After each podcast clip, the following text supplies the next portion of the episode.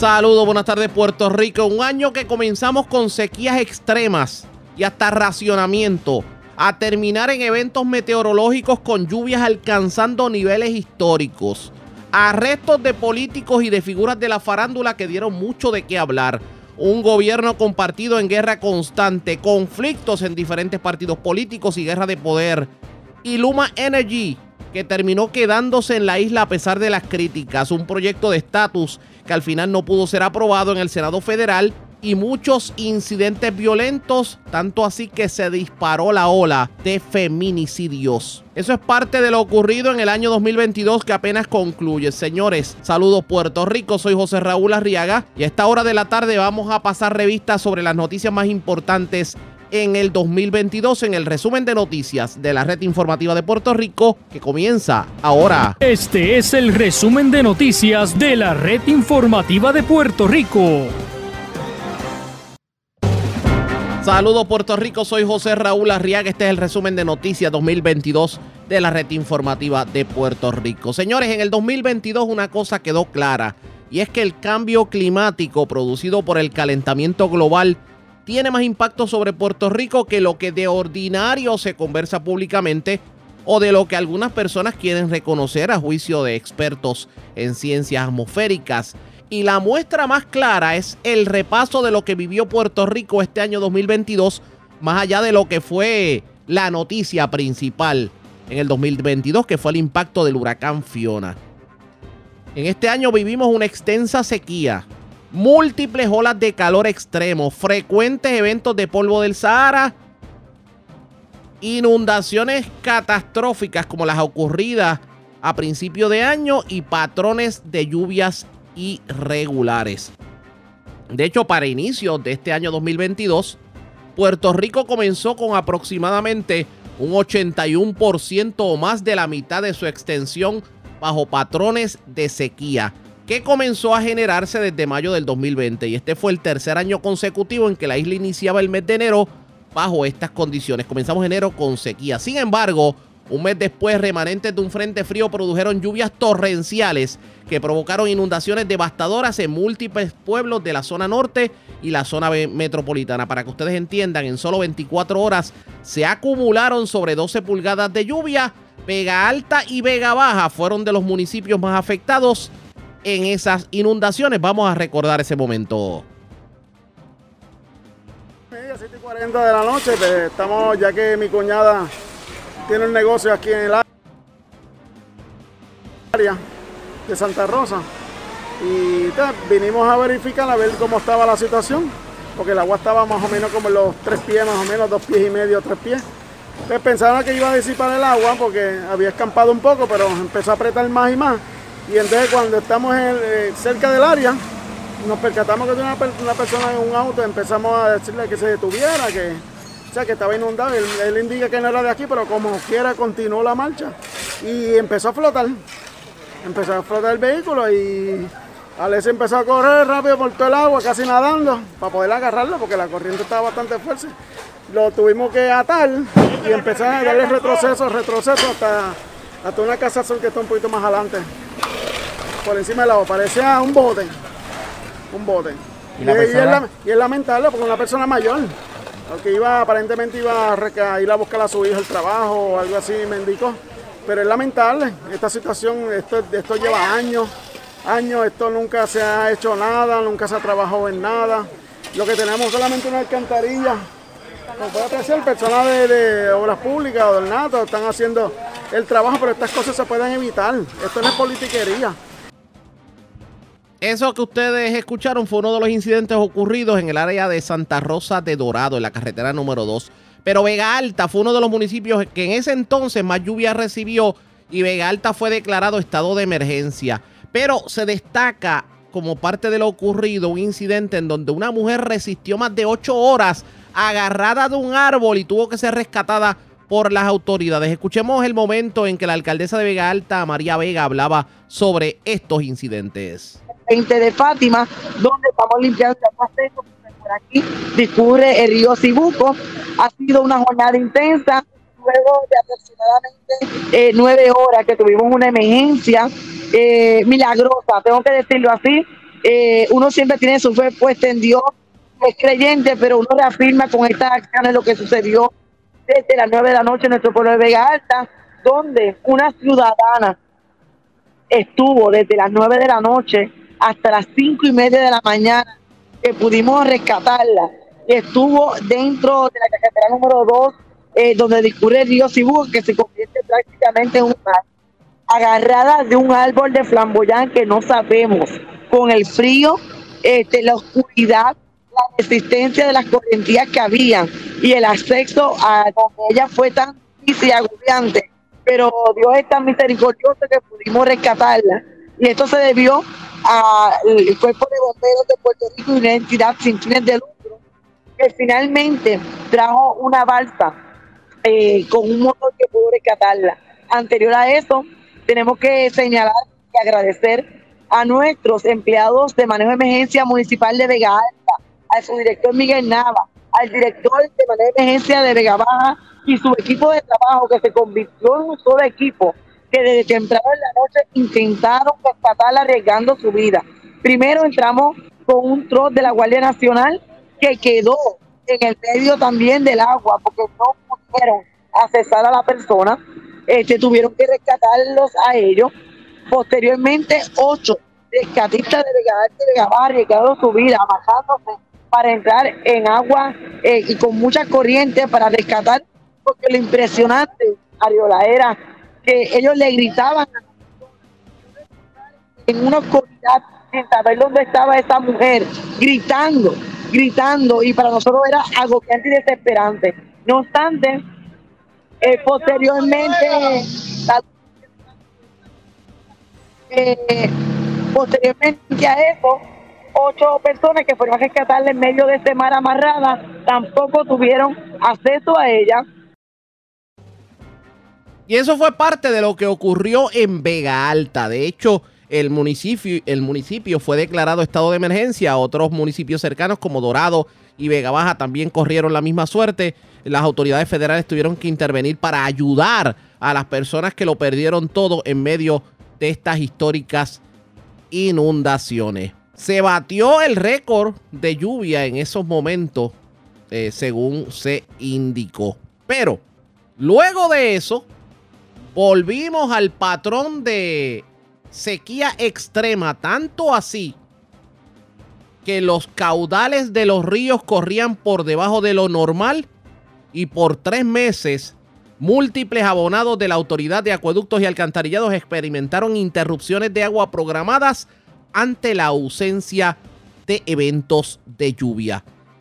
Vamos a recordar esos momentos en, en, el que la autoridad de acueductos se veía obligada a iniciar racionamientos en diferentes partes de Puerto Rico y los llamados que se hacían en ese entonces al uso prudente del agua. Bueno, te voy a hablar primero con relación a lo que es eh, la obra de la Autoridad de Acueductos y en el municipio. Pues, tenemos proyectos a través de todo Puerto Rico, ¿verdad? Para atender las diferentes necesidades. Eh, pero ya hablando particularmente del municipio de Morovis y conscientes de que realmente eh, es necesario unas mejoras en la infraestructura, de esa manera lo hemos estado comunicando con la alcaldesa desde el año pasado, cuáles eran los proyectos que iban a comenzar y en la medida que han dado inicio, también así lo hemos comunicado. Eh, también así que hoy día tenemos tres proyectos en construcción que suman 2.5 millones de inversión aproximadamente. Tenemos el, el proyecto de la represa de Sur, que fue el primer proyecto que aprobó FEMA, con una inversión de 1.5 millones de dólares que debe terminar antes de que este año finalice. El segundo proyecto es en la planta de filtros de Sur, donde estamos rehabilitando los ocho filtros con una inversión de medio millón de dólares. Ahora mismo estamos en un 50% aproximadamente de avance, pero también termina en este año. Y la, el tercer proyecto, precisamente, escuché que alguien mencionó la, la es una renovación de más de un kilómetro de tubería de, de diámetro de 4 pulgadas, con una inversión de casi 400 mil dólares. Este proyecto ya está en un 90% de avance y me indicaron que sí, precisamente hay personal en el área eh, para verificar que, cuál es la situación particular que hay en la comunidad. Pero fíjense cómo también la autoridad consciente de que esa área necesitaba eh, algún tipo de proyecto para mejorar, porque en el pasado hemos tenido muchos salideros ocultos en esa área por, la, por lo deteriorado de la minería. Y a raíz de eso es que se desarrolla este proyecto que ya está en un 90% de avance. O sea que tan pronto se complete, sabemos que pues va a mejorar eh, el servicio, particularmente en esta comunidad. De ahí nada más en esos tres proyectos que están en construcción, tenemos los 2.5 millones de inversión. No solamente eso, sino que estamos en el proceso del diseño para la rehabilitación completa de la planta de filtros de Nuevo Sur. Este proyecto debe salir anuncio de subasta antes de que este año también finalice para comenzar construcción en el año próximo, la segunda mitad del año próximo. Eh, además de otros proyectos que están en planificación para la rehabilitación de la planta de Morovis Urbano, y entre todos esos proyectos que te estoy mencionando, eh, hay una inversión aproximada para el municipio de Moroví solamente de 20 millones de dólares. Claro, sabemos que como todo proyecto de construcción, en ocasiones tenemos que hacer anuncios para trabajos programados y se afecta el servicio. Hemos tenido otras situaciones eh, en el tanque intermedio, en la represa, por causa también de las fallas o fluctuaciones en el servicio de energía eléctrica y para eso se había hecho una inversión de la compra e instalación de los tres generadores de presa, parque intermedio y planta, con una inversión de cerca también de dos millones de dólares. Así que hemos estado trabajando con lo que sabemos que es necesario atender para poder eh, beneficiar a todos los clientes del municipio y poder ofrecer un mejor servicio.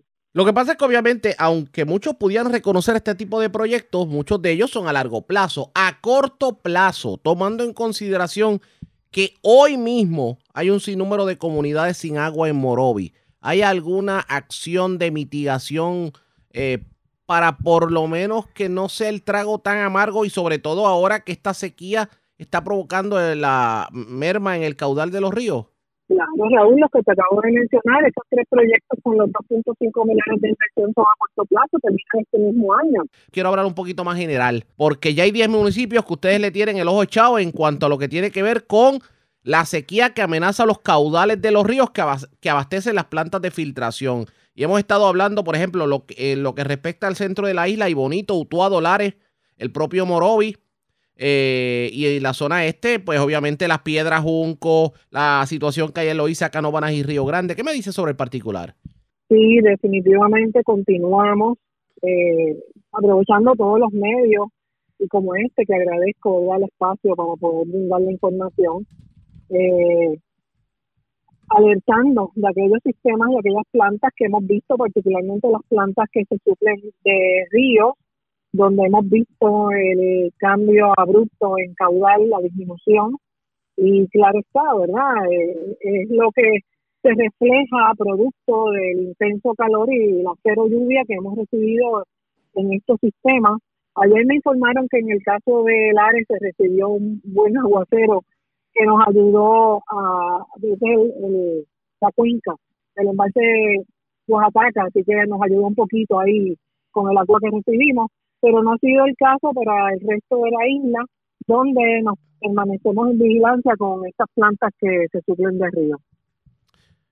¿Y pudieran iniciar algún tipo de operación, como decir, eh, como la que está ocurriendo en Canovanas y Loíza, en esos otros municipios?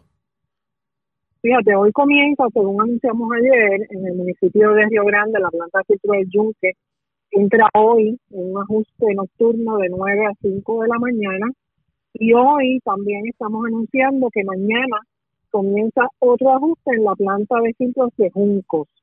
Ya nos hemos estado comunicando con ambos alcaldes eh, para que estén al tanto, ¿verdad? Y poder afinar detalles y que la logística pues pueda ser lo menos complicada posible dentro de lo que el marco de lo que estamos trabajando pues hemos estado coordinando esta dinámica con ellos. Me preguntan de pozas de Ciales, que ha habido problemas en estas semanas con el suministro de, de en pozas de Ciales y preguntan, según me está llegando aquí la información en estos momentos, que, que si se va a tomar algún tipo de medida en pozas de Ciales para mitigar la situación que hay ahora mismo. De hecho, según indican, ahora mismo hay problemas en cuanto a suministro de agua en pozas de Ciales. ¿Tiene alguna información sobre el particular? Sí, definitivamente. Eh, hay un proyecto que ya se inscribió precisamente en la última reunión de Junta en el Plan de Obras Capitales.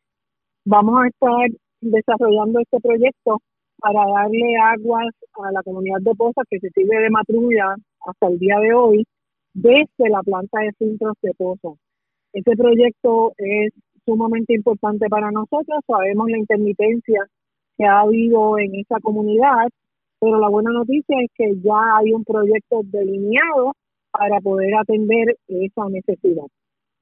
Que obviamente... Así que me gustaría que en el futuro pudiéramos entrar nuevamente al programa, ¿verdad? Ya que cubre también muchos clientes de estos municipios para poder eh, darles información del avance de estas obras. No, definitivamente lo que es Morovicial es que es, cobertura principal en este sector, pero también quiero aprovechar otro sector que también eh, se sirve de nosotros en la emisora y es lo que tiene que ver con Naranjito y Corozal, la situación en Cedro Ajiva de Naranjito, la situación en, por ejemplo, ayer Naranjito Pueblo estuvo sin agua, la situación en la planta de filtros de negros de Corozal, que la semana pasada tuvo algún tipo de problema. Y tengo entendido que ustedes tienen, están bien pendientes a lo que tiene que ver con Naranjito y Corozal. Sobre estos municipios, ¿qué me puede decir?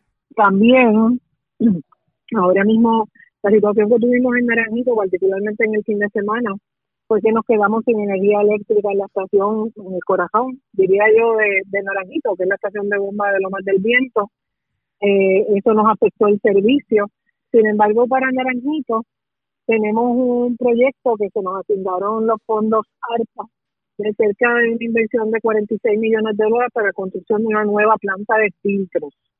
Ese proyecto ya está en planificación, además de otras mejoras que vamos a estar realizando en la red de distribución de renovaciones de tuberías, renovaciones de válvulas reguladoras. O sea, que, que hay ya dos proyectos definidos para el municipio de Naranjito, igualmente para Corozal. En Corozal tenemos otro proyecto en desarrollo para la planta de filtros de negro, que sabemos que Corozal se suple de diferentes fuentes. Planta de filtro negro, planta de filtro Corozal urbano, desde la planta de filtros de La Plata.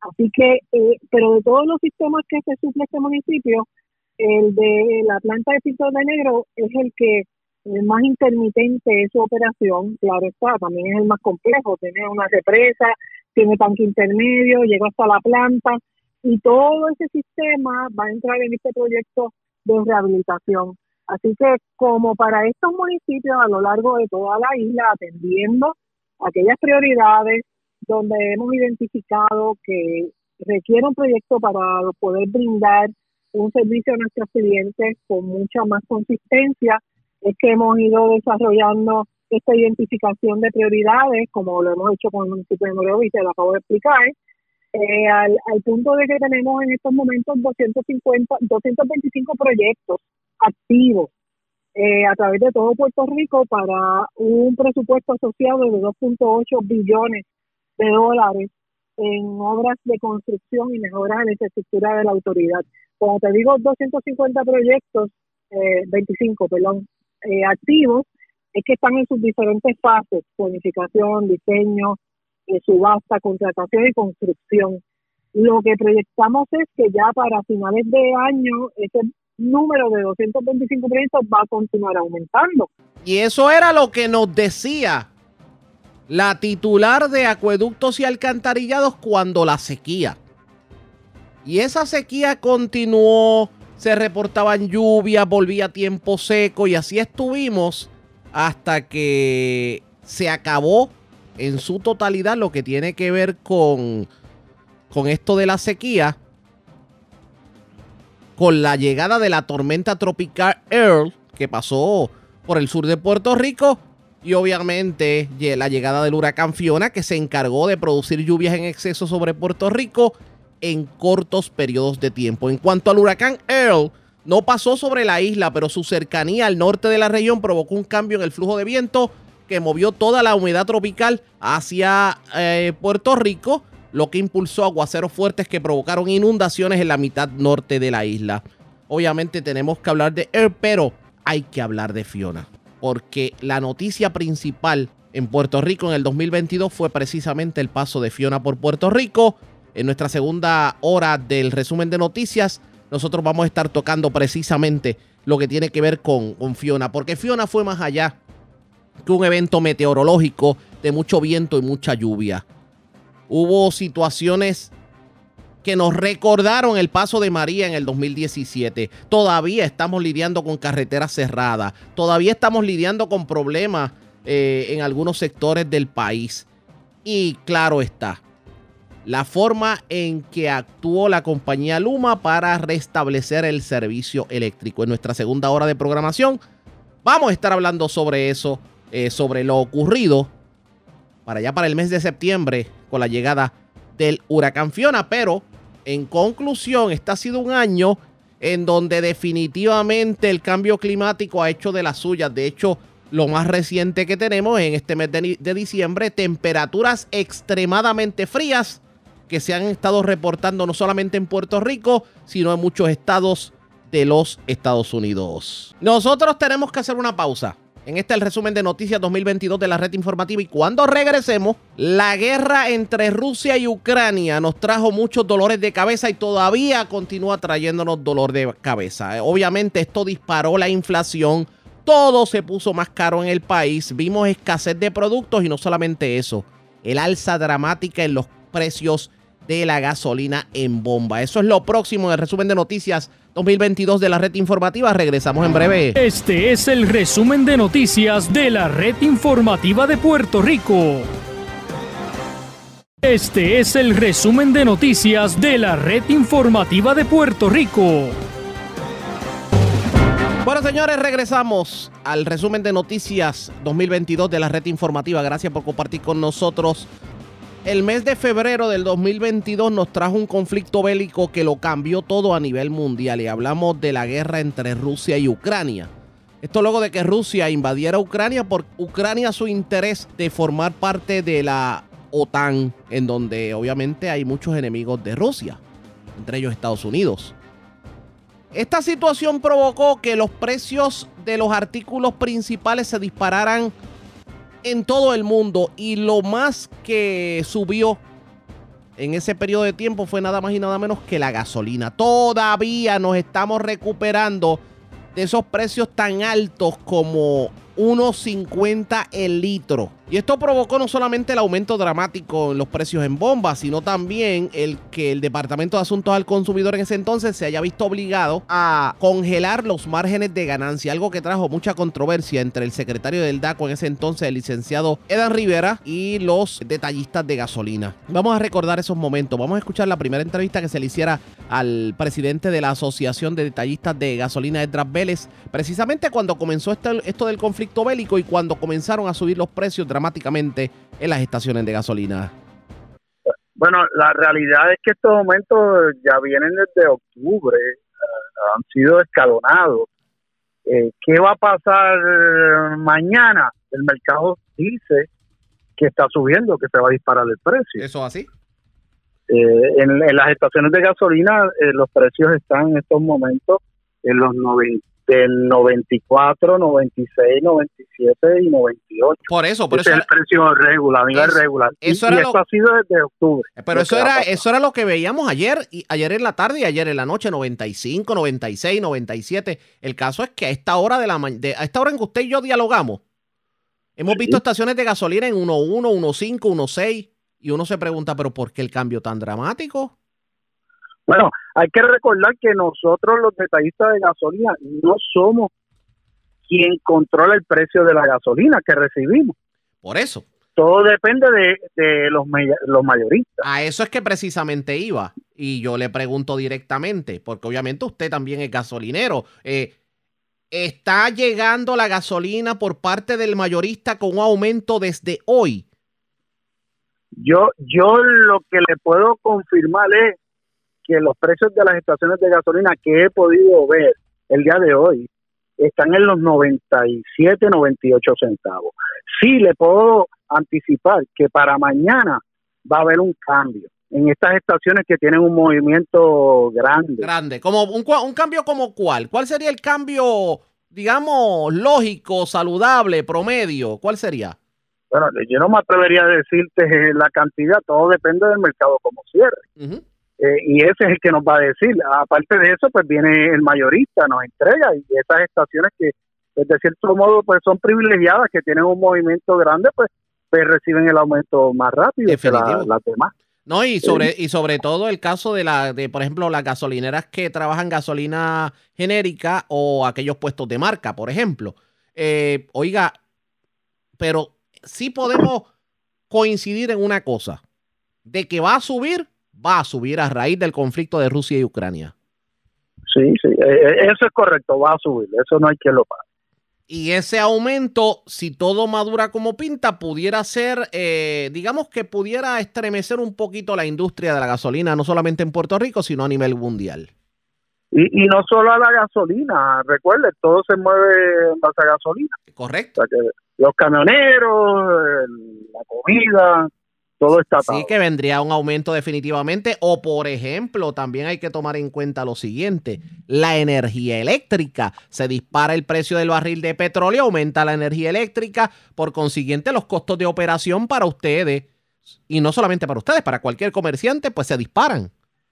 Eh, eh, eso es lo que ocurre. Bueno, básicamente nosotros vivimos eso el día a día. En, esperando decir, los días 30 que llegue la factura de la luz, pues uno está ¿cuánto vamos a pagar por esa luz? Entonces nosotros lo vimos día a día con la gasolina, porque yo no sé a qué precio va a venir el día siguiente. No, definitivo. Lo que pasa es que obviamente yo le hago la pregunta, porque usted sabe que en el mundo de la especulación todo se dice, y yo, y en la mañana de hoy había que leer las redes sociales para darse uno cuenta de que hay muchas personas que el pensamiento era, ah, pero estos gasolineros están aprovechando la coyuntura y otros epítetos que no los voy a mencionar Ah, pues, pero tú era echándole la carga completamente al detallista como si se estuvieran pasando de listo aprovechando la situación de Rusia y Ucrania para lucrarse de algún dinerito. Y, la realidad es que en todo momento, en crisis, nosotros somos los que hemos estado dando la cara. Correcto. En huracanes, temblores, ahí hemos estado. Y en esa cadena de distribución existe el mayorista, existen los impuestos y luego entramos nosotros que si nos ponemos a comparar de márgenes de ganancia, bueno, esto, esto es una conversación que va a ser para mucho tiempo. Y eso era lo que decía en ese entonces el presidente de la Asociación de Detallistas de Gasolina, de Vélez. De hecho, los detallistas de gasolina inclusive demandaron al DACO, precisamente por la orden de congelación de márgenes de ganancia. Y vamos a escuchar precisamente el momento en que el secretario del DACO en ese entonces, Edán Rivera Rodríguez, emitía la primera orden de congelación de márgenes de ganancia, que de hecho se extendió hasta pasado el mes de octubre. No es momento para alarmarse, no es momento para tomar decisiones a la carrera.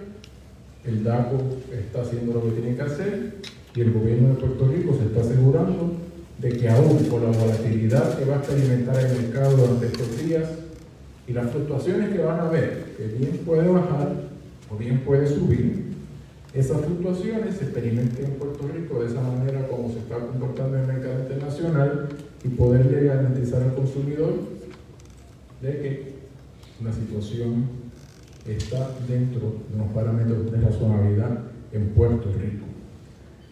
Vale recalcar sobre abastos, Puerto Rico no hay problemas de abastos y no va a haber problemas de abastos en Puerto Rico hay gasolina regular para 65 días en promedio, gasolina premium para 60 días en promedio, diésel para 44 días en promedio y para algunos tipos de gas hasta 144 días en promedio. Y eso era lo que se decía en ese momento, pero de hecho hubo un problema con la gasolina. La gasolina llegó un momento en que subió a unos 50 el litro de regular y unos 55, 60 el litro de la premium.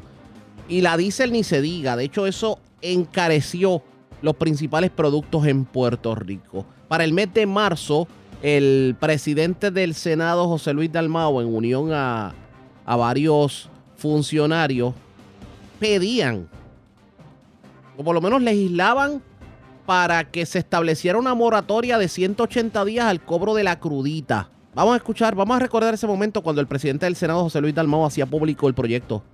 Eh, para anunciar que la inestabilidad que ha creado el conflicto entre Rusia y Ucrania en los mercados mundiales nos llevan a tomar algunas medidas urgentes como prevención a lo que está sucediendo allá, que obviamente va a tener un impacto mundial y va a tener un impacto también en Puerto Rico. Por esa razón he presentado tres resoluciones, la resolución conjunta del Senado 239 y la resolución 240, así como la resolución 480, eh, que entre otras cosas nos ayudan a promover el fortalecimiento de los abastos de productos de primera necesidad y reducir el costo de combustible en Puerto Rico.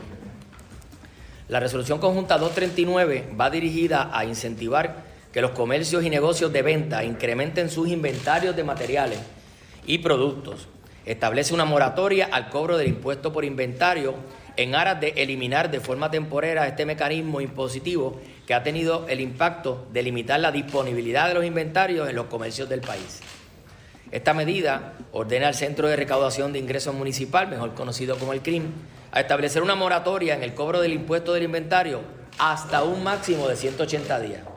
Puede ser menos, ¿verdad? Lo que, lo que esté la emergencia. Si es más, pues 180 días periodo que puede ser extendido por la Asamblea Legislativa de ser necesario. Con la suspensión del impuesto al inventario, los comercios y negocios de venta pueden aumentar el volumen de sus abastos de materiales y productos, ya que no les representará un costo adicional el tener una mayor disponibilidad de mercancía para suplir las necesidades de su clientela. Eso se legisló, de hecho los proyectos fueron aprobados en Cámara y Senado, el gobernador para el mes de junio firmó precisamente la medida que pues congelaba por lo menos por 45 días, que fue lo que se logró aprobar al final eh, el cobro de la crudita. Escuchemos el momento en que el gobernador confirmaba la firma de la medida. La información que tengo es que la Cámara aprobó una versión revisada de la, de la, eh, la eliminación de la crudita por el periodo particular de 45 días. Eh, revisada porque tenemos que estar seguros que cumple con los requisitos de ley y que permite que la asociación conjunta de suscripción emita el dividendo.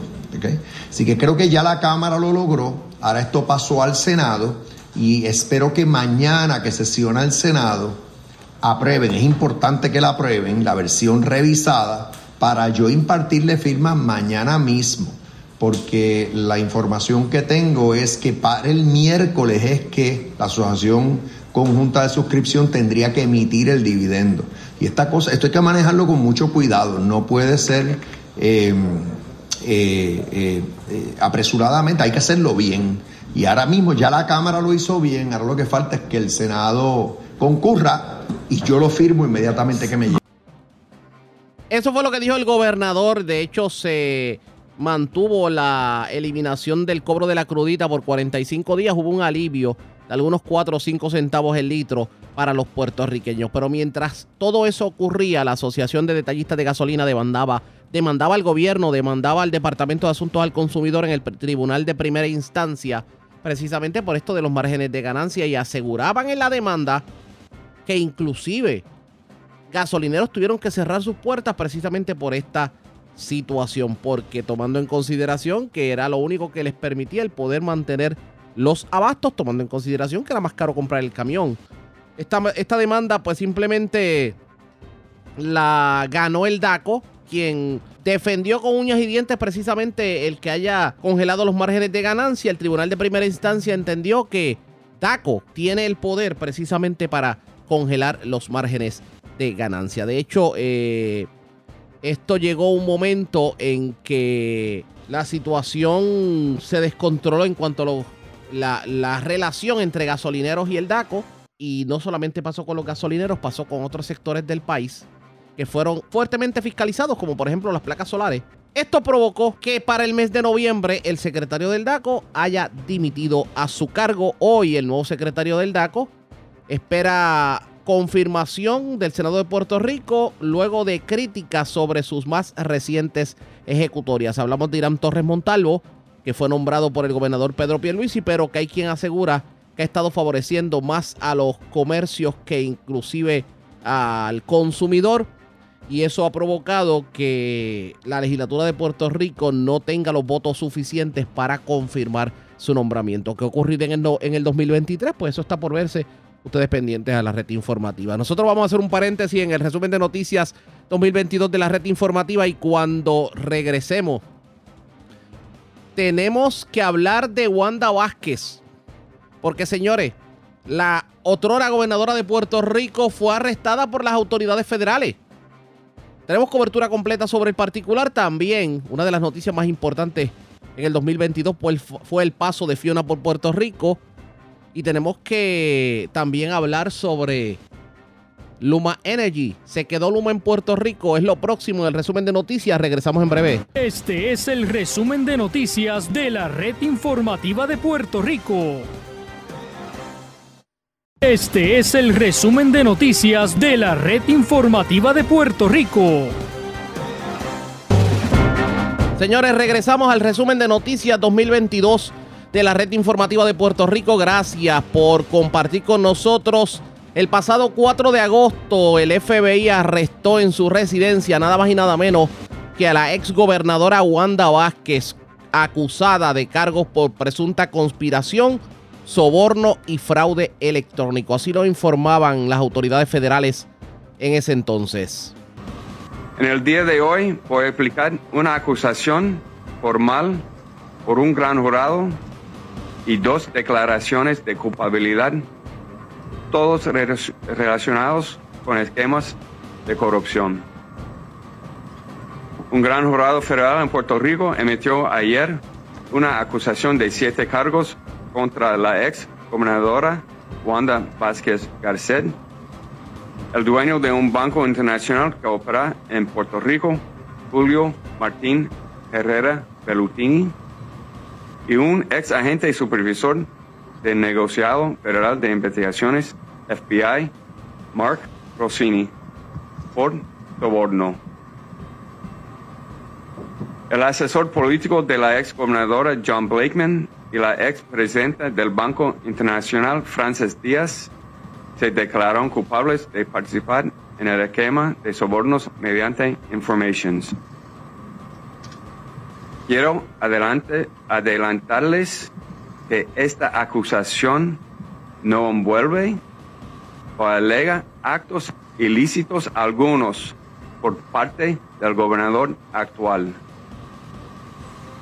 Según la acusación, desde diciembre del 2019 hasta junio del 2020, la entonces gobernadora de Puerto Rico, Wanda Vázquez Garcet, participó en un plan de soborno con varias personas, entre ellas Julio Martín Herrera Bellutini, Mark Rossini y John Blakeman, para financiar la campaña electoral para gobernadores del 2020 de Vázquez Garcet. Julio Martín Herrera Bellutini, residente en Londres, Reino Unido, es propietario de un banco internacional que opera en San Juan, Puerto Rico. Frances Díaz era la directora general y presidenta del Banco Internacional. Mark Rossini es un ex agente del FBI que brindó, servicios de consultoría a Herrera Bellutini y facilitó pagos a consultores para la campaña electoral de Vázquez Garcet. John Blakeman es un consultor político que trabajó en la campaña 2020 de Vázquez Garcet. La oficina del Comisionado de Instituciones Financieras, OSIF, es la agencia reguladora que supervisa las instituciones financieras que operan en Puerto Rico. OSIF comenzó a auditar el Banco Internacional desde el, el año 2019. El fiscal Stephen Muldrow hacía también un llamado a personas que tengan algún tipo de conocimiento sobre comisión de algún delito que cooperen con las autoridades. Es mejor ser la persona A que el acusado número uno, así decía el funcionario en medio de la conferencia de prensa del arresto de Wanda Vázquez. Exhortamos a que nos comuniquen cualquier información que tengan sobre actividad delictiva, incluso información sobre funcionarios públicos o aquellos que trabajan para funcionarios públicos. Pueden llamar al FBI a 787-987-6500. Toda la información es importante y la información se mantendrá confidencial. Una vez más, quiero invitarlo a cooperar con las autoridades. Recuerde el valor que le demos por su cooperación y los beneficios potenciales para usted. Es mejor ser persona A que acusado número uno. Sobre el mismo tema habló el director del FBI, Joseph González, quien aseguró que la agencia para la que trabaja es un ente apolítico, tomando en consideración que, pues, cuando se arrestó a Wanda Vázquez, de alguna manera iniciaron rumores sobre si había algún tipo de favoritismo dentro de las autoridades federales a la hora de arrestar funcionarios públicos. Quiero comenzar reiterando algo que ha dicho muchas veces. El FBI es apolítico. No investigamos por colores ni rumores. Investigamos alegaciones y violaciones de ley federal. Nuestra le lealtad es con el pueblo al que servimos y la constitución que defendemos. La corrupción pública no es un crimen sin víctimas. La víctima es el pueblo. Por eso el arresto de hoy no es motivo de celebración. Es lamentable tener que pararnos aquí una vez más por la conducta ilegal de oficiales públicos. En este caso, una exgobernadora y un ex agente del FBI. También se acusó a un empresario quien, utilizando medios económicos, trató de influenciar la política local para su beneficio. A su salida del Tribunal Federal, la otrora gobernadora Wanda Vázquez reclamó su inocencia. Vamos a escuchar ese momento. Gracias a todos por estar aquí, por haber esperado hasta ahora y darme la oportunidad de dirigirme al pueblo de Puerto Rico como siempre lo he hecho. Así que muchas gracias a todos ustedes. Me reitero a mi pueblo y a todos ustedes que soy inocente, han cometido una gran injusticia. Mis abogados trabajarán con eso, como ustedes entenderán, no puedo hablar sobre los hechos, tampoco tuve la oportunidad de ver la conferencia de prensa que hayan hecho. Yo sí les puedo decir, como les dije anteriormente, en una entrevista que me hicieron, que soy inocente, que yo no he cometido ningún delito, ninguna irregularidad a mi pueblo siempre le hablé de frente y yo les agradezco a ustedes que estén aquí y que me den la oportunidad. Ahora me toca a mí, ¿verdad?, defenderme de todo esto que han hecho, pero yo les aseguro que han cometido una gran injusticia conmigo en esta erradicación de cargos. Usted no conocía y la vamos a defender. Eso, muchísimas gracias. No la compartió con ella, ni se reunió. Muchas gracias. Sobre la ocupación del, del teléfono. También habló con la prensa el licenciado Ignacio Fernández, abogado de Wanda Vázquez, y esto fue lo que dijo en ese entonces. Básicamente, donde se informó a la gobernadora los cargos en su contra, la gobernadora se declaró inocente, eh, se le impuso una fianza de 50 mil dólares on secure, la cual ya se firmaron todos los documentos. La gobernadora va a dar una, una corta expresión, eh, pero antes de que ella lo diga, quiero que el pueblo de Puerto Rico y todos ustedes estén bien claros de que ella es inocente de cada uno de todos los cargos en su contra. Totalmente inocente. Ni el propio indictment alega que ella se lucró indebidamente de un centavo. ¿Se reafirman en que esto es un caso técnico, licenciado? Es un caso técnico. Ahora bien, no voy a traer más preguntas porque tenemos todavía Luego de, de la, la, gobernadora termina sus expresiones, vamos a entrar otra vez y tenemos que ir a secretaría. Una última okay. ustedes, ustedes reiteran que ella no recibió 300 mil dólares en su campaña. Ella personalmente jamás. Es que aquí se ha establecido un esquema, licenciado. Y en la ocupación del teléfono, ¿a qué vamos, se relaciona? Vamos con calma. Ni con la ocupación del teléfono. Vamos con calma. No, si vamos, no vamos a entrar en los, claro, los en los hechos del caso, porque eso se va a ver en su pero día. Es que, en pero el lo tribunal. presentado en la fiscalía, en la, su conferencia de prensa, uh -huh. no da por hecho que es algo técnico. Desafortunadamente, bueno, eso es lo que dice Fiscalía. Uno. Segundo, la verdad es que yo no he tenido la oportunidad de oír esa. Oír esa ¿No has visto el indictment? por supuesto. No he visto la conferencia de prensa, la voy a ver ahora cuando llegue a, mi oficina, a verla por video porque he estado eh, pues, envuelto en, todo este trámite. Por cierto, les pido disculpas a todos ustedes que, estén aquí cogiendo sol, eh, pero pues eh, a veces estas cosas toman... evidencia? ¿Ya la conocen no, todavía? Así, si, me dan un, si le dan un break, una oportunidad a la gobernadora, ya saben. De hecho, Wanda Vázquez fue acusada enfrenta en estos momentos tres cargos, uno por conspiración, otro por soborno y otro por fraude electrónico por alegadamente haber participado en un supuesto esquema de soborno relacionado con su campaña para la gobernación en los comicios del 2020. Junto a la ex gobernadora, la Fiscalía Federal en ese entonces acusó al banquero venezolano, venezolano Julio Herrera Beluntini y también a un ex agente del FBI que fungía como asesor de Herrera, Mark Rotini. Y en otra noticia que también dio mucho de qué hablar en el 2022 en cuanto a políticos se refiere, la juez federal Silvia Carreño sentenció al ex representante del Partido Nuevo Progresista Nelson del Valle a cuatro años y nueve meses de cárcel, también a tres años de libertad supervisada. Del Valle fue sentenciado por un cargo por recibir sobornos y comisiones ilegales con fondos federales uno de cinco cargos que se le radicaron al momento que fue arrestado por parte del FBI en agosto del 2020.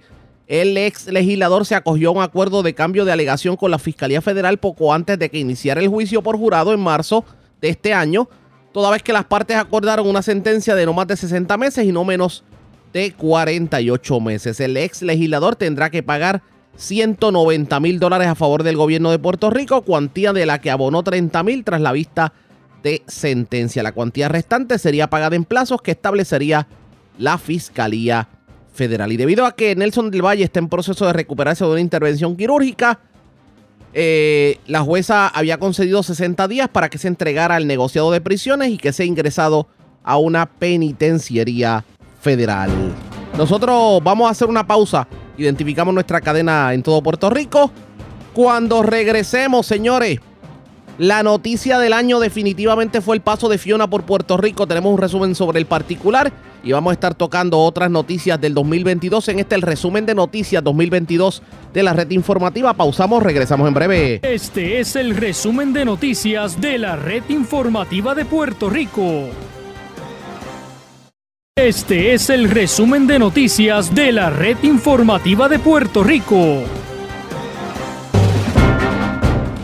Bueno, señores, regresamos al resumen 2022 de la red informativa de Puerto Rico. Gracias por compartir con nosotros. Este año no nos libramos de un evento meteorológico sobre Puerto Rico y esta vez hablamos del huracán Fiona. Para el 19 de septiembre de este año, el huracán Fiona azotó a Puerto Rico, al principio con viento de tormenta tropical, luego se fortaleció en su paso por la isla, convirtiéndose en un huracán categoría 1.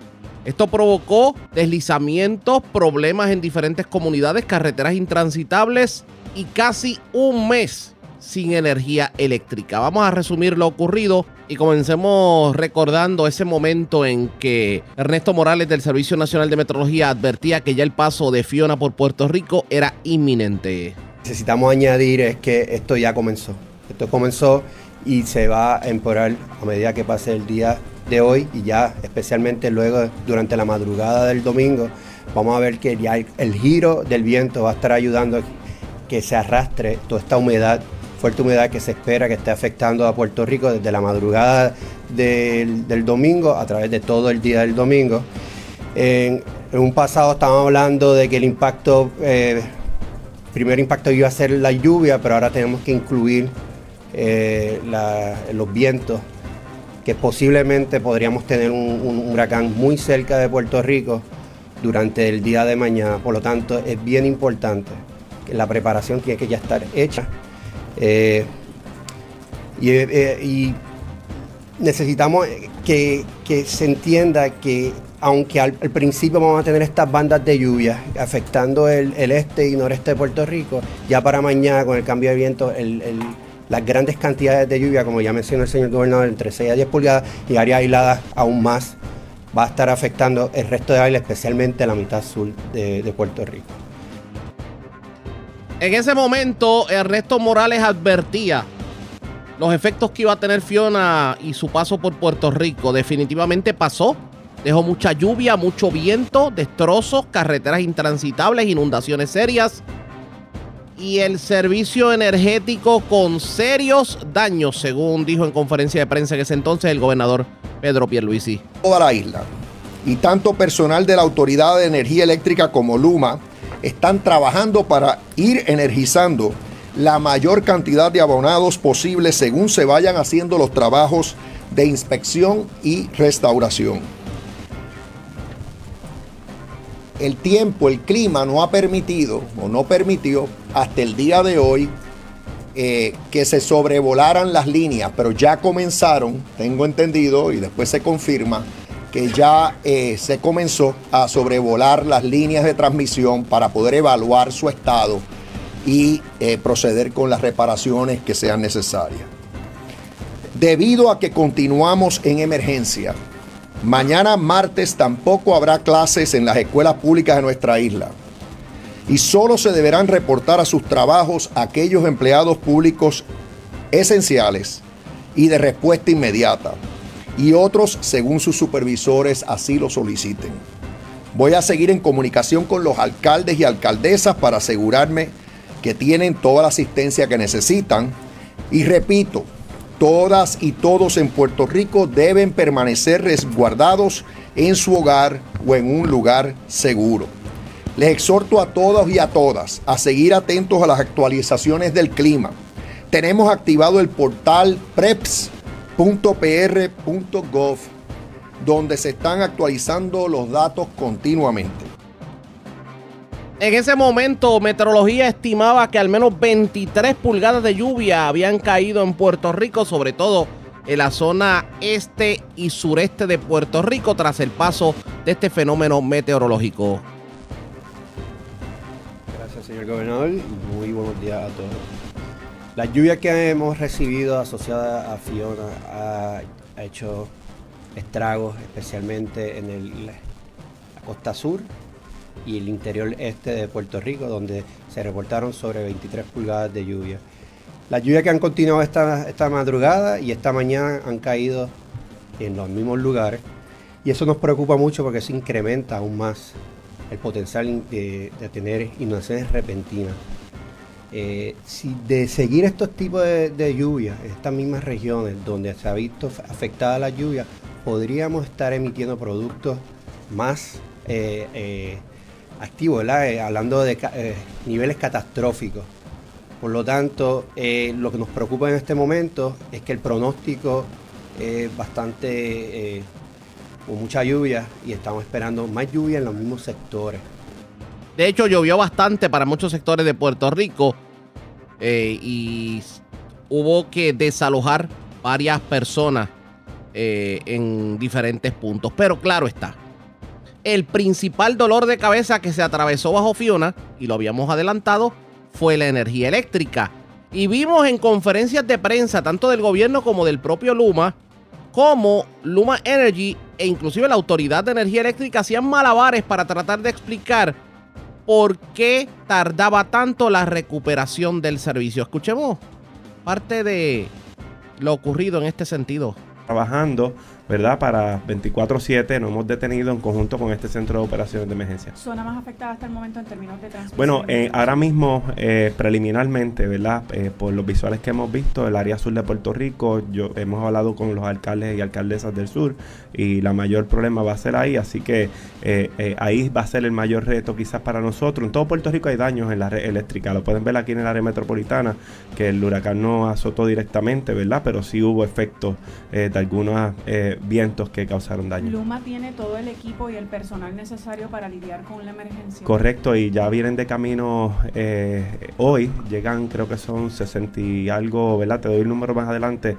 de empleados, hay 30 que llegan mañana tenemos 200 que están en espera, ¿verdad? Porque vienen de distintos estados.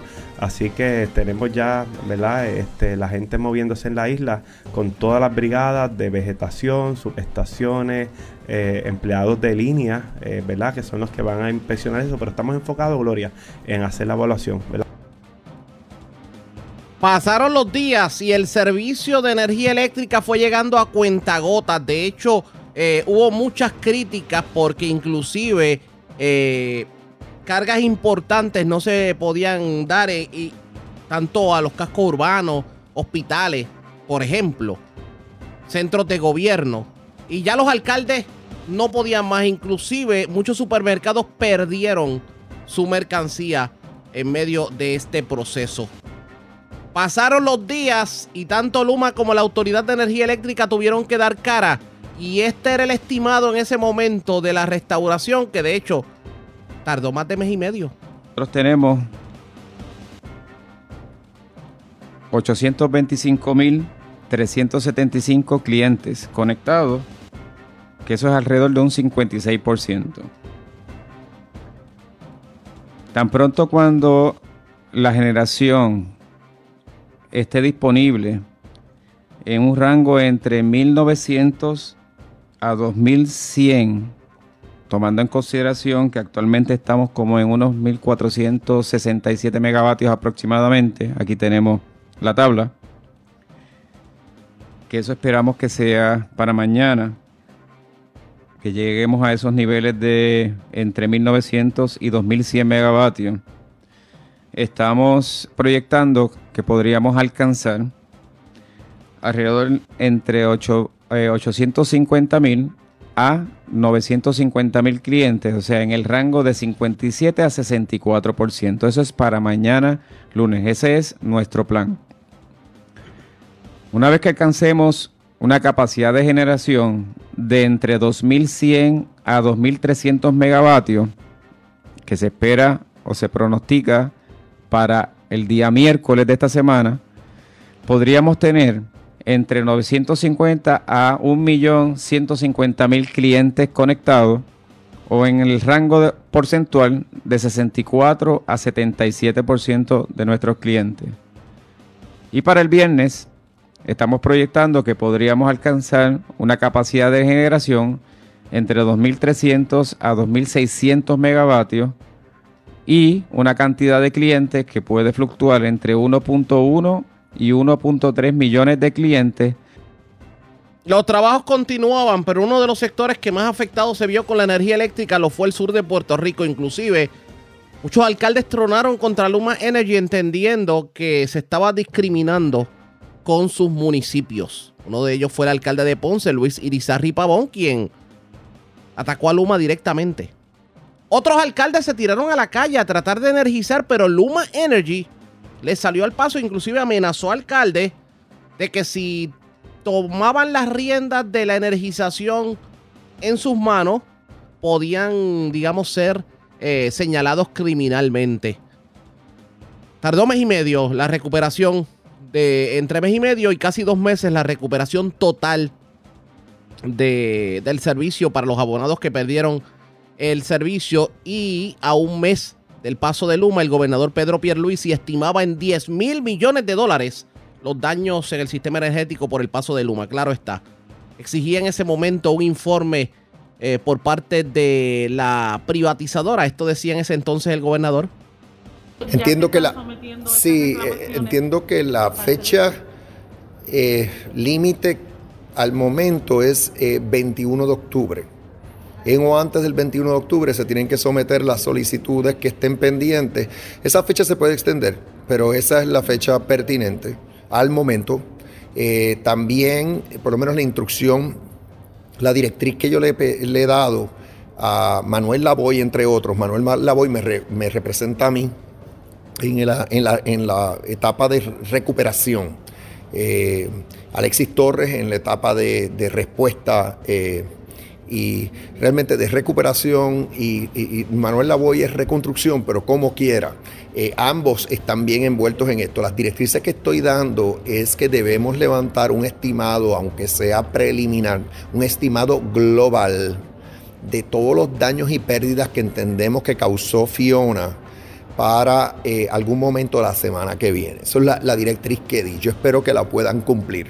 Eh, y como dije, si, lo importante es ya ya, ya han recibido, eh, la BOI me indica que ya tiene información eh, de estimados de daños de los 78 municipios y de alrededor de 40 agencias del gobierno al momento. Ya se ha recibido información.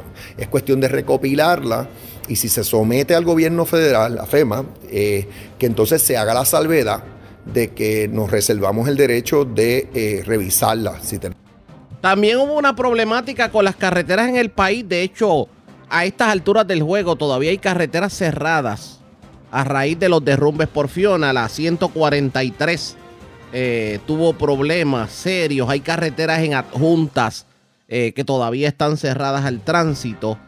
La carretera número uno de Salinas colapsó y tardó casi dos meses en que se pudiera abrir algún tipo de tramo. Y los estimados en daño a raíz del paso de Fiona sobrepasaban los miles de millones de dólares. La agricultura también se vio seriamente afectada por el paso de Fiona por Puerto Rico, tanto así que en el mes de diciembre vivimos una escasez de plátanos y guineos que provocó que el Departamento de Agricultura tuviera que comprar guineos y plátanos en el exterior. De hecho, muchos de ellos no llegaron a tiempo a las navidades. Otros sectores también del agro puertorriqueño se vieron afectados, entre ellos la ganadería. Este es el resumen de noticias de la red informativa de Puerto Rico.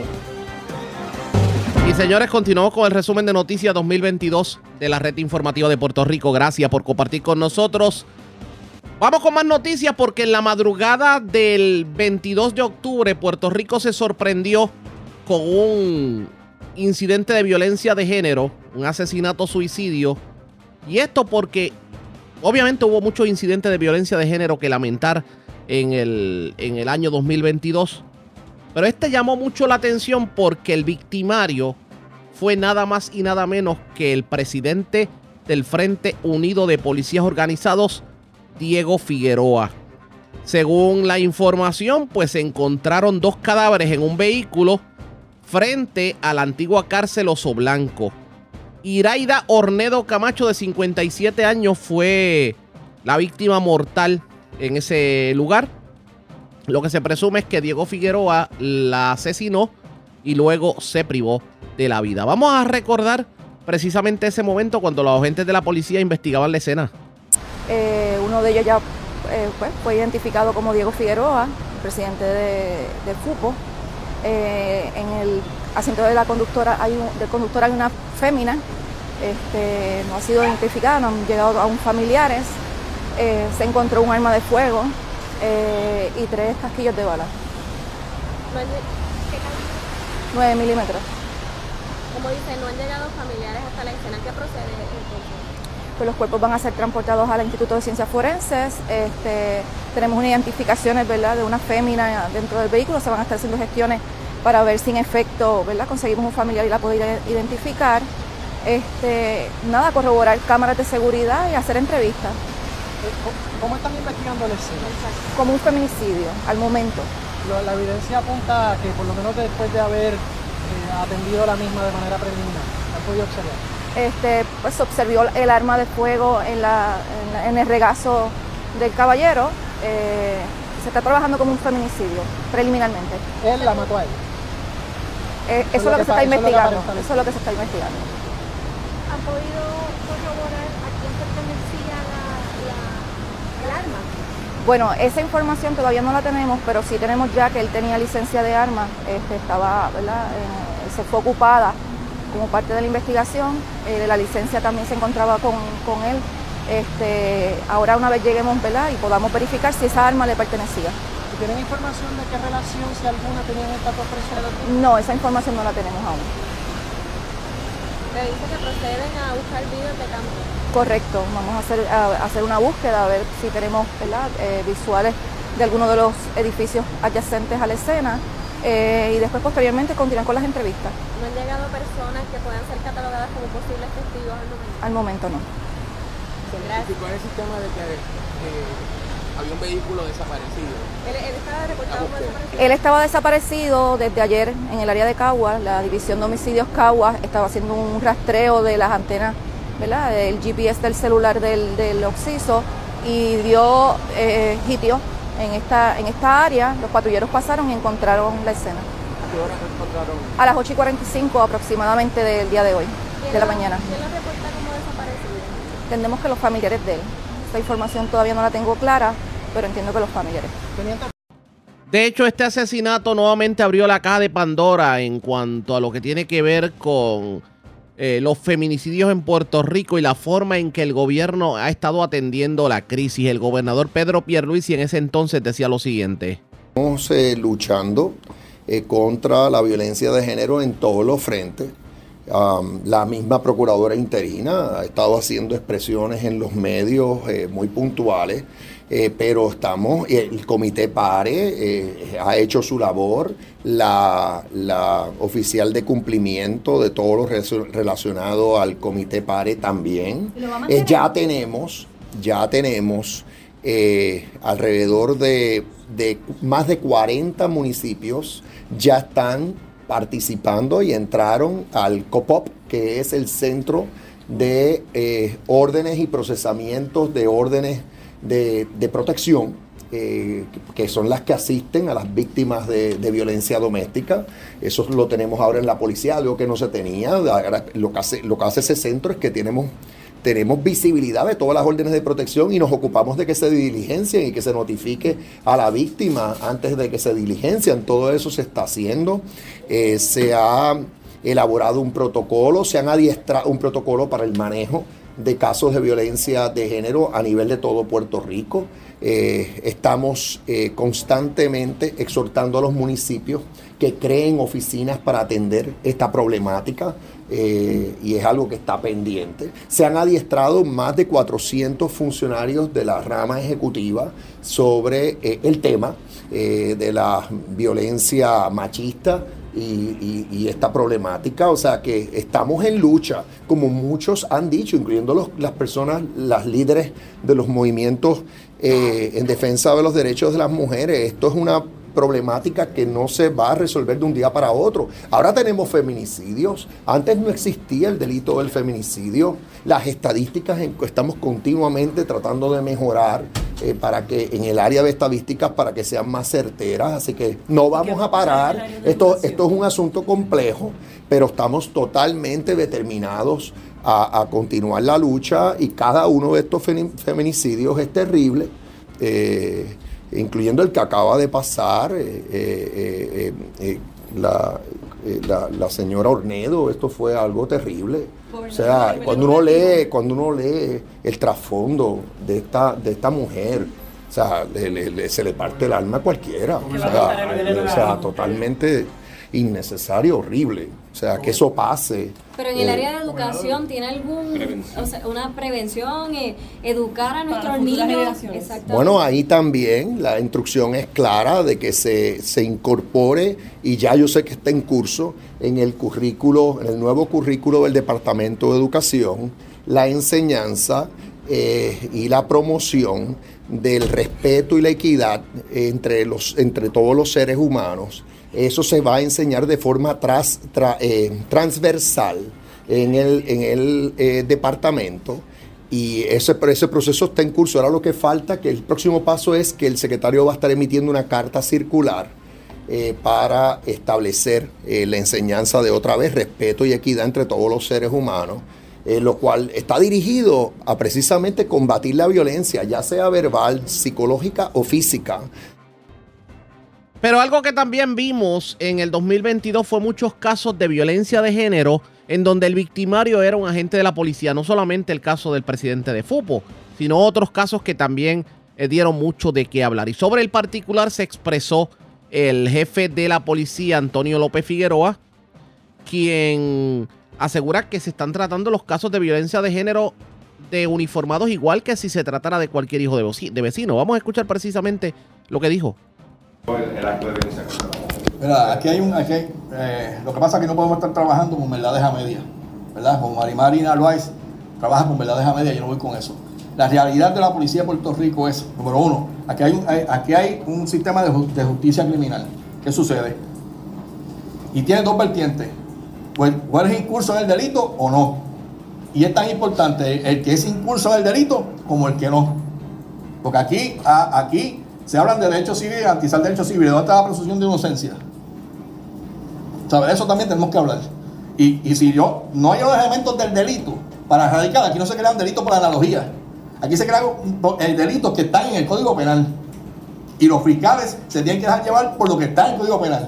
La Policía de Puerto Rico, todos los casos de violencia doméstica, los consulta directamente con el Departamento de Justicia, que hay total apertura con la policía, desde que está el, secretario Domingo Manueli, y ellos evalúan si existe prueba o no para radicar lo mismo a los tribunales.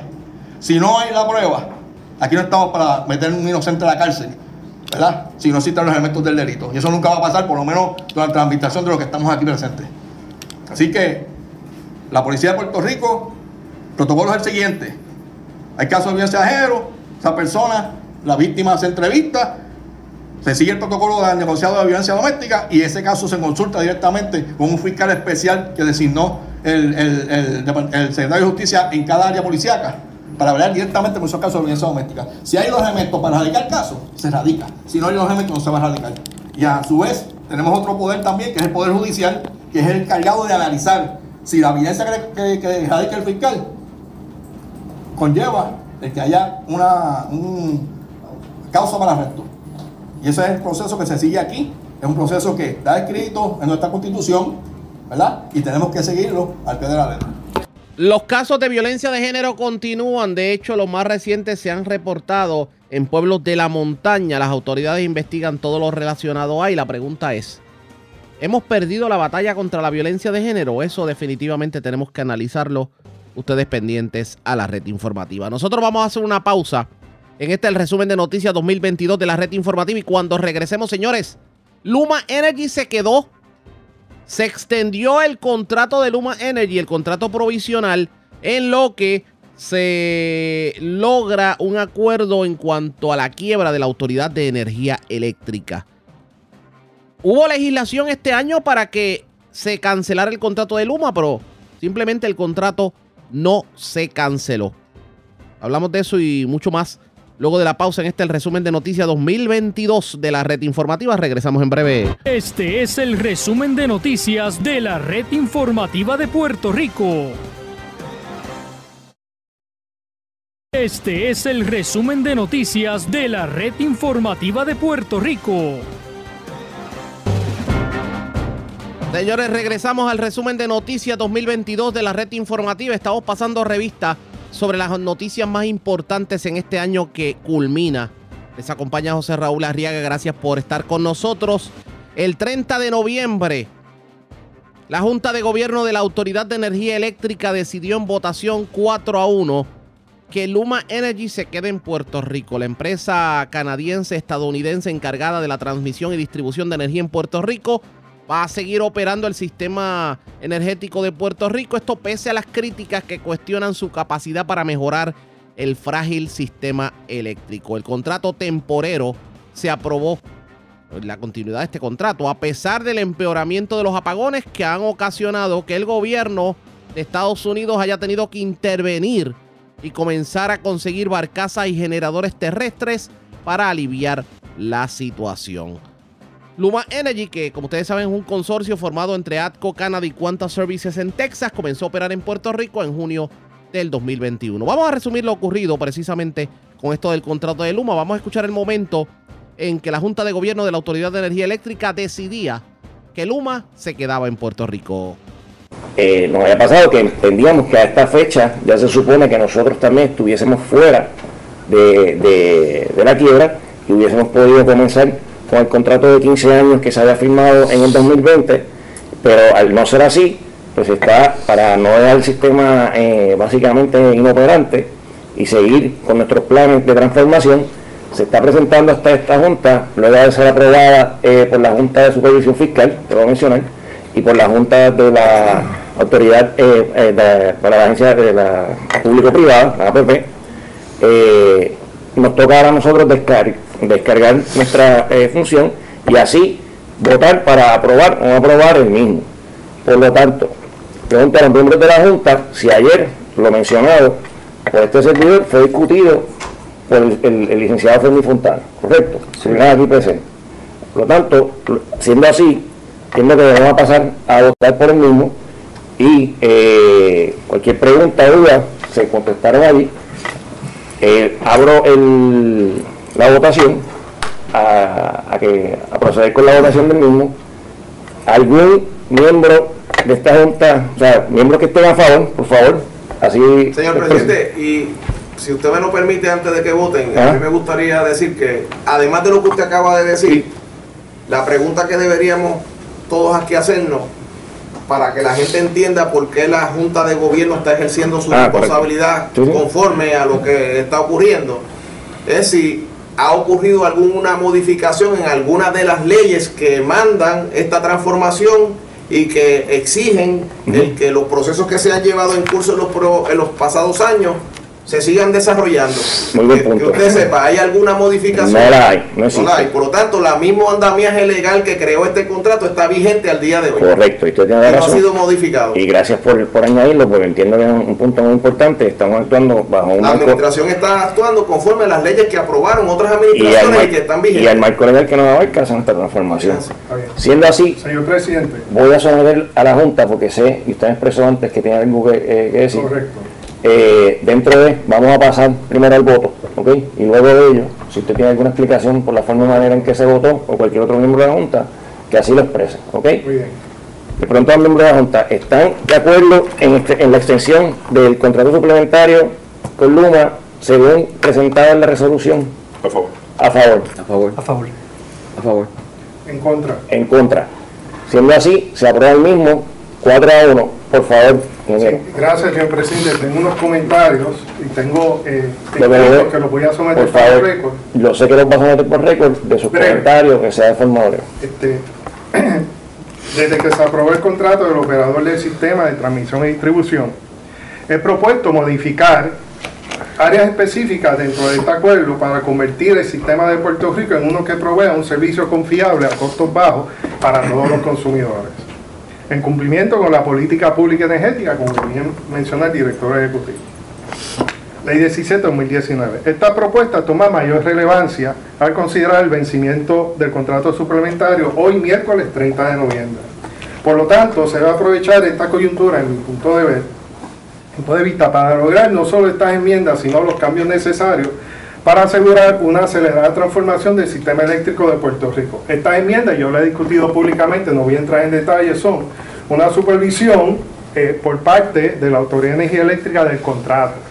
Y yo he sido bien vocal en, en todo este año de las métricas del operador, sobre todo en la métrica SAFE, donde la métrica base, según el negociado de energía, era 1.243 minutos, que era aproximadamente 20 horas sin servicio al año, y bajo este operador han subido a 1.648, que es alrededor de...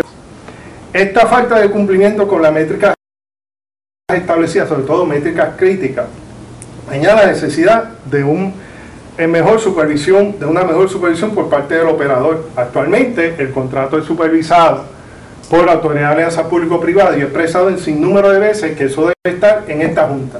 Así que esa es la primera enmienda que yo entiendo se debe de hacer este contrato. Segundo, el costo de este contrato es muy elevado. Si lo comparamos con el costo de los Island Power Authority, que fue el costo que se utilizó de base, es, se fue enmendado en diciembre pasado, 38 millones de costo base y 20 de incentivo. Este contrato es el doble, por lo tanto, los costos en el contrato del operador deben ser reevaluados, especialmente cuando la Autoridad de Energía Eléctrica salga de quiebra. Lo otro, eh, continuar el servicio por medio de recursos humanos necesarios para operar. Es necesario reevaluar el acuerdo para permitir que los empleados de la Autoridad de Energía Eléctrica relocalizados a agencias del gobierno se puedan integrar a los trabajos del sistema eléctrico. De esta manera se asegura y facilita la continuidad del servicio. Ahora, muy importante, la extensión propuesta al acuerdo suplementario no considera de manera inmediata ni prospectiva, o sea, no hay ninguna promesa de que se va a considerar ninguna enmienda hacia el futuro cambios al contrato, ni contempla cambio de ajuste en la gerencia. Expresiones del ingeniero Tomás Torres Placa fue el único voto en contra de los miembros de la... Y ese fue el momento en que la Junta de Gobierno de la Autoridad de Energía Eléctrica decidía que Luma se quedaba en Puerto Rico. Ese mismo día el gobernador Pedro Pierluisi justificaba la permanencia de Luma Energy en Puerto Rico a pesar de lo que había ocurrido con Luma en el paso de Fiona y los continuos apagones que se reportaban en Puerto Rico. Vamos a escuchar declaraciones del gobernador en ese entonces en conferencia de prensa. La Autoridad de Energía Eléctrica complete su proceso de reestructuración de deuda, el cual se está llevando a cabo ante el Tribunal Federal conforme al título 3 de la ley promesa. Los términos del acuerdo y la compensación de Luma se mantendrán igual que al presente durante ese periodo de tiempo. Después de esta decisión que va a hacer el gobierno de aquí en adelante para eh, procurar que el contrato de Luma se cumpla y que veamos una reestructuración energética real, vamos a continuar escuchando. Eléctrica salga de la quiebra, que evitemos que el tribunal nombre un síndico por solicitud de sus bonistas y que logremos un recorte significativo en su deuda para que no se afecte el bolsillo de nuestra gente. En eso todos estamos de En eso Cancelar el contrato con Luma sería ir en contra de lo que le conviene a Puerto Rico. Sería ir en contra de lo que le conviene a Puerto Rico. Sería ir en de acuerdo.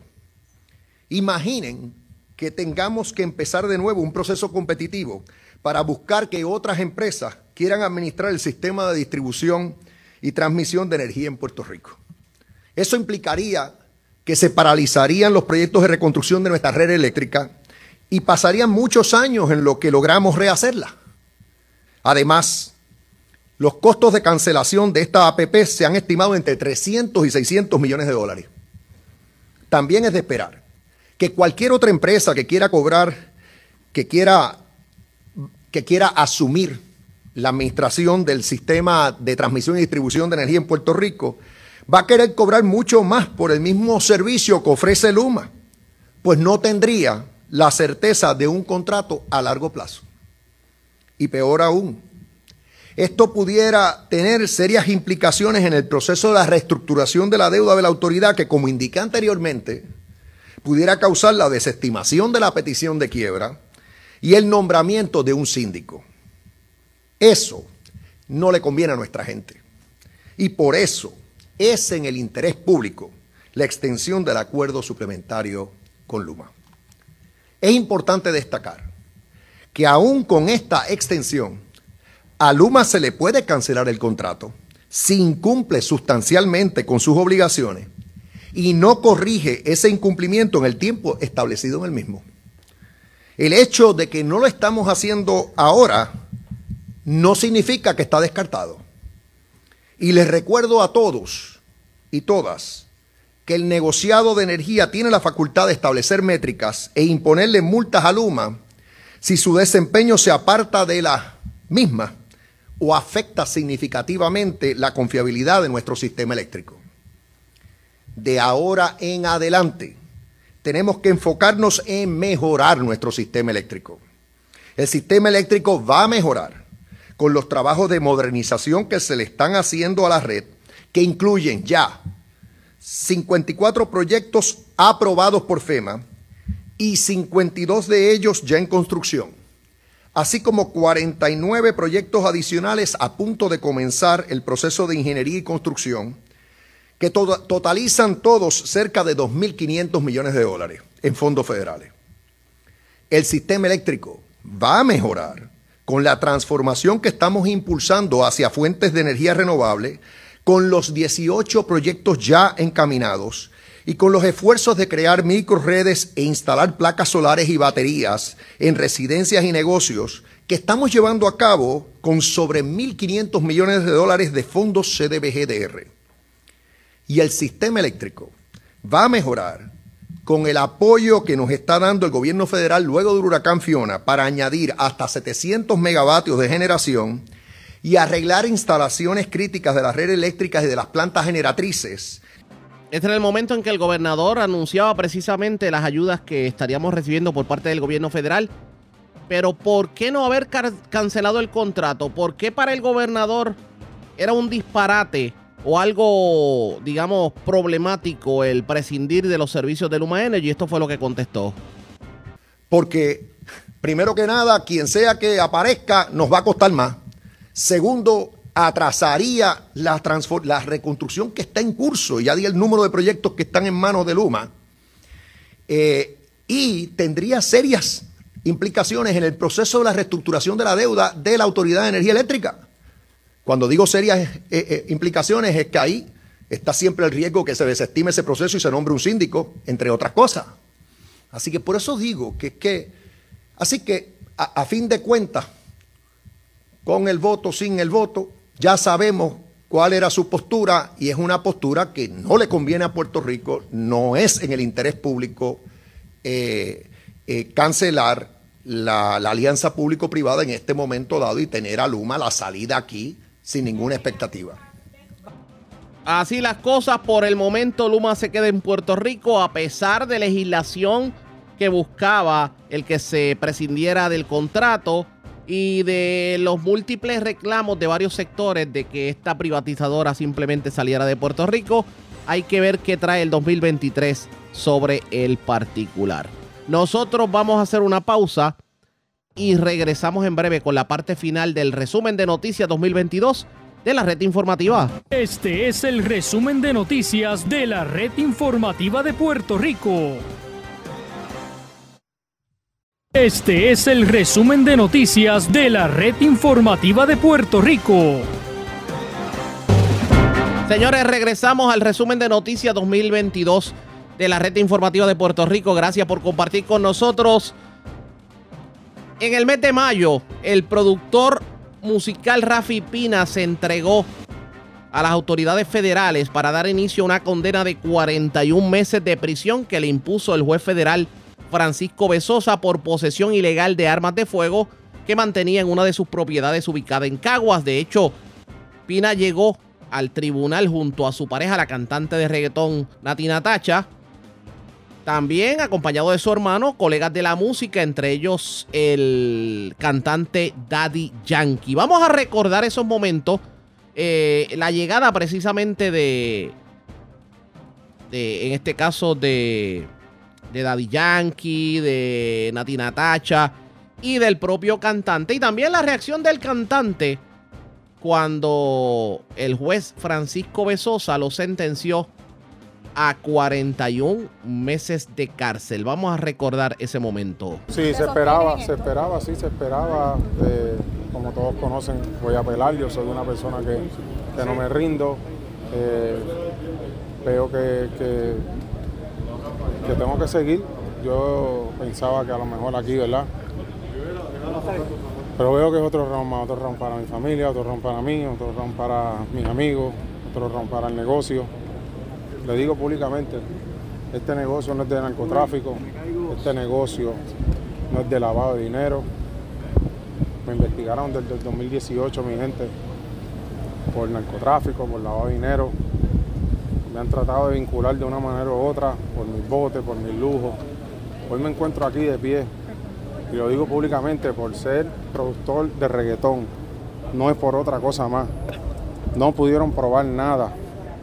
Aquí en el Choliseo de Puerto Rico, como dijeron ahorita, hubo un tiroteo el 7 de diciembre y el 8 de diciembre este servidor estaba de pie solo, sin guardaespaldas, presente frente a un Choliseo, diciéndole al gerente del Choliseo que el evento de hoy no se podía cancelar, que íbamos para adelante y que no podíamos dejarnos caer. Y le prometí, le dije, le aseguro que no va a haber una persona que pida una boleta de vuelta.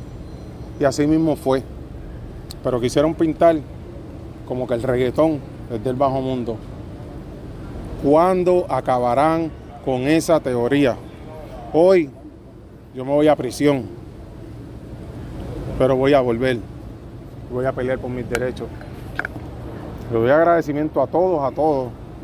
Y solo le pido fe, que sigan las oraciones, que cuiden a mi familia, a mis amigos, a mis hijos, a mis hijas y que sepan que yo no me voy a dejar. Rafi, temprano en la mañana había, ¿no te despediste? ¿Qué va a hacer esta hora antes de su sentencia? Voy para mi casa a darle un beso a mi hija. Sí, y viro para atrás, me voy a cambiar y entregarme voluntariamente. ¿Dónde te vas a entregar? En la, en la prisión, en el MDC. ¿Le sorprendió que el juez cambiara su posición luego de que inicialmente planteó que que podía entregarse en una fecha futura. Luego de la intervención del fiscal, ¿le sorprendió que cambiara de parecer? No, siempre en mi mente sabía que me iban a castigar para la percepción. ¿Y esperabas esa multa también de 150 mil dólares? Esperaba todo lo más alto. ¿Tú esperabas la cárcel? Todo lo más alto. No, no, no esperaba la cárcel, esperaba un buen castigo. ¿Considera que es un buen castigo esos tres años y cinco meses? Eso hay que preguntarle a él. ¿Qué vas a hacer con las 200 horas de trabajo comunitario? Yo primero voy a pelear este caso antes de hablar de lo demás. si me permiten, hoy sí tengo el tiempo contado. Nati, ¿algo que quieras comentarle Nati, algo que quieran, algo que quieran decir. Que seguimos airosos, seguimos apoyándolo, que somos una familia valiente, y esa valentía la aprendimos de él, por eso me enamoré.